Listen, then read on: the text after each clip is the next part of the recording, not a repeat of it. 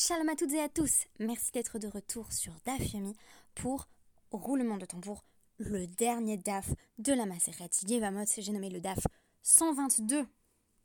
Cela fait donc un total de 121 jours que nous travaillons au corps à corps cette Gemara extrêmement difficile. Je dois signaler que c'est le traité le plus difficile que j'ai étudié jusqu'ici, encore un peu plus ardu que le traité Hérovine.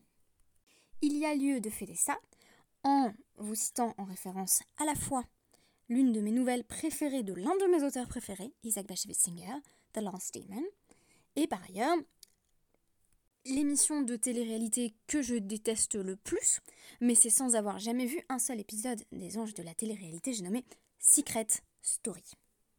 Vous me direz, quel est le rapport entre les deux? Eh bien tout simplement le fait que la Mishnah et la Gemara vont nous parler d'une sorte de voix sortie de nulle part, qui énonce qu'une personne est morte. On a dit jusqu'ici que quand il s'agissait de laisser une femme se remarier, considérer qu'elle est veuve, on allait prendre en compte un témoin unique, quand bien même il s'agisse d'un témoin qui n'est habituellement pas accepté comme tel, et on pourrait nommer une femme ou euh, un proche de la personne qui est décédée ou de la veuve. On avait mentionné quelques exceptions, j'y rejoindrai, j'y reviendrai aujourd'hui, à savoir des personnes qui sont de la famille euh, de la veuve et de l'homme qui, est mort, mais qui auraient intérêt à mentir pour que euh, la femme en question ait l'impression qu'elle peut se remarier alors qu'en réalité son mari n'est pas mort. Donc, je rappelle notre règle de base. A priori, une femme peut se remarier si on a un seul témoignage fiable, émanant d'une seule personne et non pas deux comme d'habitude, euh, qui qu'elle soit, à quelques rares exceptions près. Mais si je ne vous dis que cela, vous allez penser qu'il euh, faut tout de même que ce soit une personne, euh, dire, visible, qu'on puisse identifier. Or, notre Mishnah et notre Gemara vont évoquer le cas où c'est plutôt une bad call, un écho, une voix qui n'a pas de corps, qui exprime le fait que la personne est bel et bien décédée. Alors, j'ai cité The Last Demon d'Isaac Senga parce que la possibilité qui va être immédiatement envisagée, bien sûr, c'est qu'il s'agisse d'un démon. Auquel cas, faut-il croire un démon? Assurément pas. Donc, on veut pouvoir vérifier tout de même euh, qu'il s'agit bien d'une personne humaine. Et pourquoi Secret Story? Évidemment parce que la voix euh, ne, euh, ne, se présente jamais sous une autre forme que bah, cette voix, précisément. Et c'est sous cette forme qu'elle va annoncer euh, des faits importants ou des révélations dans la maison des secrets. Par conséquent, on a un peu affaire au même phénomène que euh, dans notre Gemara, et ce sera l'occasion pour moi de euh, vous présenter la méthode de Brisk, puisque ma yeshiva est elle-même l'héritière du, du, Rav, donc Rav J.B. Soloveitchik, l'un des descendants du Brisker, du rabbi de Brisk, et euh, ça a donné une certaine méthode de lecture et d'interprétation du Talmud, dont je voulais vous dire quelques mots, pour éclairer ce passage très intéressant. Alors voici notre Mishnah sur notre toute dernière page. Matniti, donc, Meidin Veloralevana. Euh, on peut témoigner qu'on a vu mourir quelqu'un, même si on ne l'a vu que euh, à la lumière de la, bougie ou de la lune. Pas besoin que c'était en plein jour. Ou Alpi Batkol. Et on peut écouter alors une bat-call, habituellement, c'est une source de voix divine. Euh, l'écho d'une voix divine, littéralement la fille de la voix, qui affirme que quelqu'un est décédé. Si on ne lit que euh, cette partie de la Mishnah, on a vraiment l'impression qu'il n'y euh, a pas de corps, c'est vraiment voilà, une, voix sans, matérialité quelconque. c'est sur ça que la, la Gemara va s'attarder, mais je vous cite quand même le reste de la, Mishnah. Donc, Maasebechan chez Ahmad al-Rosh Ha'ar ve'amar, Ish ploni ben ploni mimakom ploni met. Donc, euh, il est arrivé qu'un jour, qu'une personne est montée au sommet d'une montagne et a crié Un tel fils d'un tel euh, est mort en tel lieu. al velo ou Shem Adam et Sham Adam.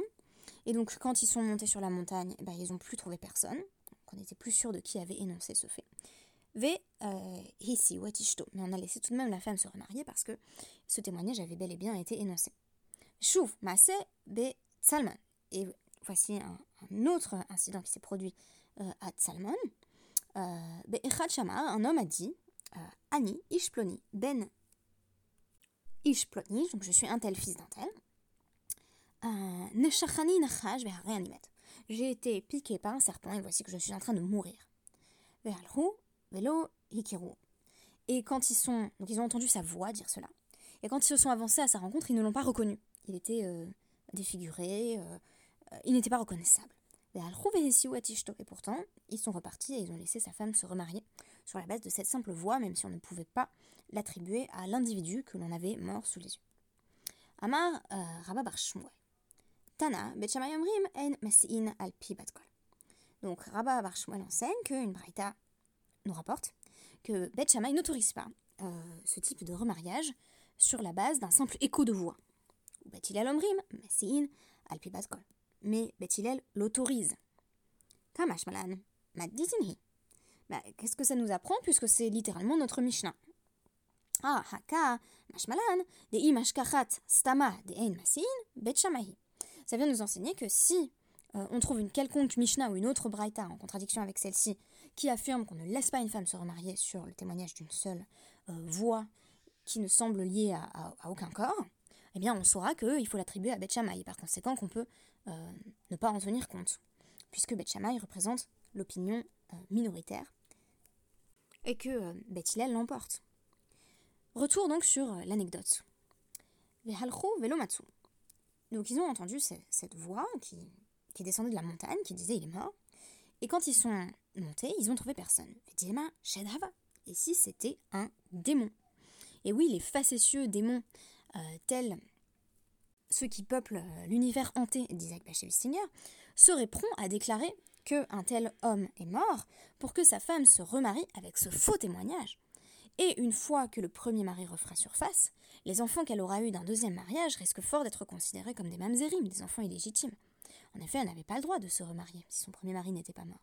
Alors, ne s'agirait-il pas de l'un des petits démons singériens qui vient essayer de faire fauter euh, une pauvre femme, comme justement les, démons de cet auteur euh, entreprennent de causer euh, d'innombrables transgressions dans, le shtetl où ils évoluent. Amar Amarav. Rav Yehuda rapporte au nom de Rav.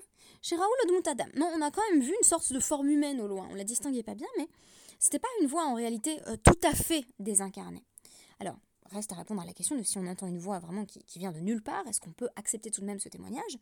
Euh, Sur la base de la description qui est faite dans la Mishnah, c'est-à-dire que ce serait une bat-colle, on aurait l'impression que oui, on pourrait écouter une bat-colle euh, en la matière, ce qui est particulièrement intéressant, étant donné qu'il est tranché euh, dans, dans, la Gemara que une bat-colle, l'écho de la voix, qui est souvent l'écho de la voix divine, ne tranche pas la halacha. En revanche, elle peut témoigner de l'objectivité d'un fait, et donc révéler de manière quasi prophétique qu'une personne est décédée. Alors ici, on avait quand même, euh, dans notre cas de l'homme sur la montagne, on avait quand même une sorte de forme humaine au loin. Alors, réponse de l'Agmara, Inunami d'amour. Non mais les démons, ils savent très bien prendre forme humaine. Bon, euh, des rasoulés bevois. Non, on a vu que l'être humain, qu'on distinguait mal, avait une ombre. Oui, mais les démons, ils sont forts quand même. Veinunami bavois. Mais les démons aussi, ils ont une ombre. Des rasoulés bavois, des bavois. Non, mais ce qu'on a vu, c'est euh, donc une personne qui, avait une ombre d'une ombre. Apparemment, son ombre projetait elle-même une ombre. Étonnant, n'est-ce pas, Vedilma hein? Euh, Les didou, itleu bavois, des bavois. On pourrait penser que les démons aussi sont capables d'avoir une sorte d'ombre complexe en plusieurs parties. Amar Rabbi Hanina, Amarli euh, Yonatan euh, Sheda. Euh, Rabbi Hanina dit le spécialiste des, démons. Littéralement, c'est Yonatan le démon, hein, mais si c'est le démon qui a témoigné, c'est quand même un petit peu étrange. Alors, on peut traduire comme ça hein, Yonatan le démon m'a dit. Mais, mais c'est le problème du paradoxe quand, on dit tout ce que je dis est un mensonge. Là, c'est un peu la même chose. Est-ce qu'il faut croire un démon qui dit que les démons n'ont pas d'ombre? Alors, on va dire que c'est un spécialiste des démons, comment, comment on dit comme ça un, démonologiste. Et qu'est-ce qu'il a dit le démonologiste? Bavoua où? Les démons ont une ombre, bavoua des bavois, l'etleu. Mais ils n'ont pas d'ombre d'ombre. Et maintenant qu'on a réglé la question des démons, la Gemara va essayer de nous poser la question de, euh, bah, puisqu'on ne connaît pas l'origine de la voix, ça pourrait bien être l'une des rares personnes qui n'ont spécifiquement pas le droit de témoigner que euh, le mari de cette femme est mort. Et parmi ces personnes qui n'ont pas le droit de témoigner, j'avais mentionné la belle-mère, la belle-sœur, la belle-fille, mais aussi la tsara, la co-épouse, l'épouse rivale, qui n'a absolument rien à dire en la matière, puisque on la soupçonne de vouloir faire du mal à, son épouse rivale, et par conséquent de déclarer que le mari est mort pour qu'elle se remarie et qu'ensuite elle ait à faire face aux conséquences alariques désastreuses de ses actions. Donc on pense qu'elle va mentir. Et alors, euh, c'est l'école de Rabbi Ishmael qui vient répondre en disant qu'on ne s'en soucie, on s'en soucie guère. Tana deve Rabbi Ishmael, Bishat sakana kodvin venotnin af alpi she'en makirin. Aux périodes de, danger, c'est-à-dire aux périodes de, persécution du peuple juif, euh, on, écrit et on donne, euh, donc il s'agit de, contrats de divorce à une femme, même si les témoins ne connaissent pas bien le mari. Donc euh, ça va aussi être une période, sous-entendu, où on va accepter des témoignages beaucoup plus facilement, y compris des témoignages assez vagues. Voilà, il y a une voix qui émerge, même si c'est une voix féminine, on va, va pas faire notre petite enquête.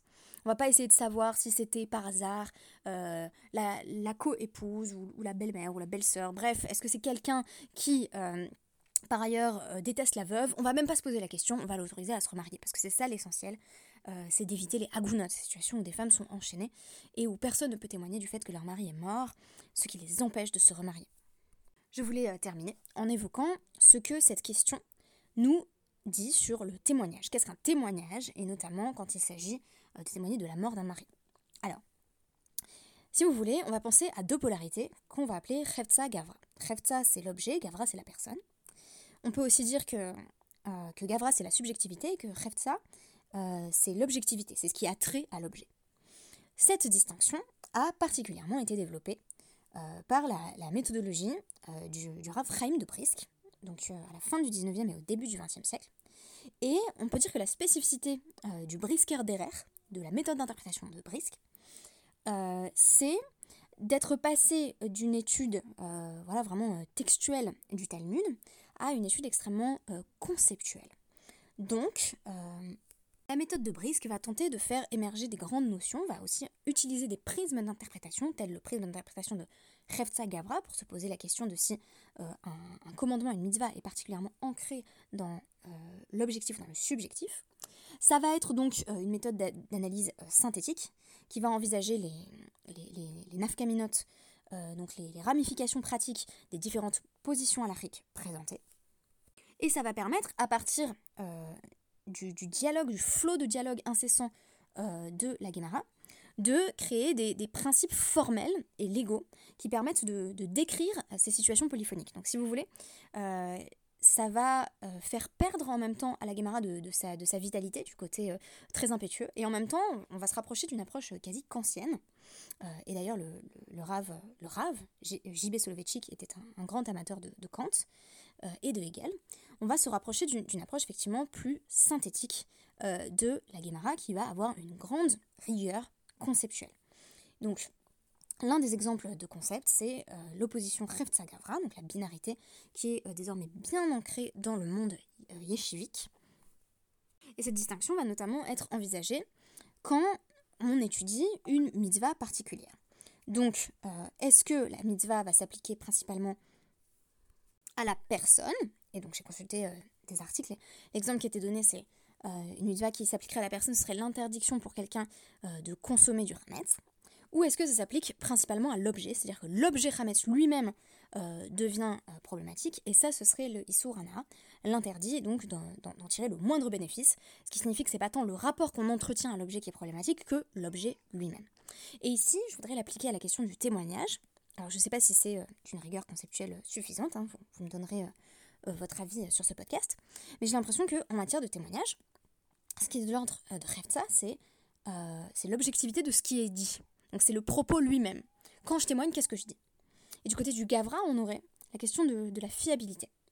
Donc la fiabilité, c'est qui est-ce qui énonce ce témoignage? Et donc, de manière générale, dans les règles du témoignage, on va avoir une insistance sur cet aspect gavratique donc sur la, subjectivité de la personne qui énonce le témoignage.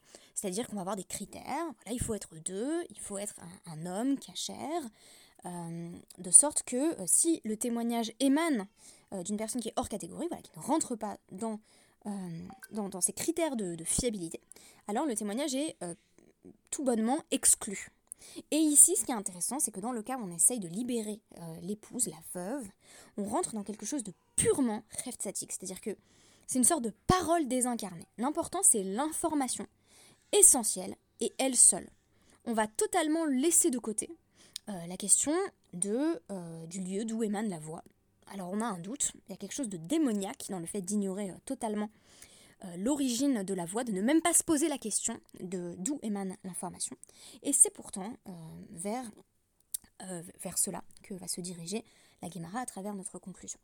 Je terminerai avec les mots qui closent justement notre traité. Euh, il faut savoir que chaque traité aime terminer euh, sur une note euh, un petit peu lyrique et belle. Donc c'est Amar Rabbi Elazar Ami Amar Rabbi Hanina. Rabbi Elazar a apporté au nom de Rabbi Hanina. Talmidei Chachamim Marbin Shalom Baolam. Les euh, Chachamim, les sages, augmentent la paix dans le monde. Chez Naemar, au frol Bonaïr Limudé Hashem Verav Shalom Bonaïr. Tous tes enfants seront instruits de la parole d'Hachem, et grande sera la paix de tes enfants. Parole d'Isaïe 54, 13. Et c'est l'heure de dire Hadran alach, Haïcha batra, veslik ala masechet yevamot. Hadran alach, Haïcha batra, veslik ala masechet yevamot. Hadran alach, Haïcha batra. C'est la formule rituelle, répétée trois fois, à travers laquelle nous signalons notre volonté de retrouver le traité que nous venons d'achever. En effet, il y a eu des moments de mon étude où j'étais plongée dans des abîmes de perplexité. Je n'étais pas du tout sûre de comprendre des pans entiers du DAF. Dire Alar, c'est dire je reviendrai, je reviendrai t'étudier, et je suis sûre que la prochaine fois, je m'en sortirai un peu mieux. C'est aussi donner un rendez-vous amoureux au traité que nous, nous nous promettons de retrouver environ 7 ans et demi après, à l'issue d'un nouveau cycle d'études. Merci beaucoup et à demain pour notre 600e épisode du DAF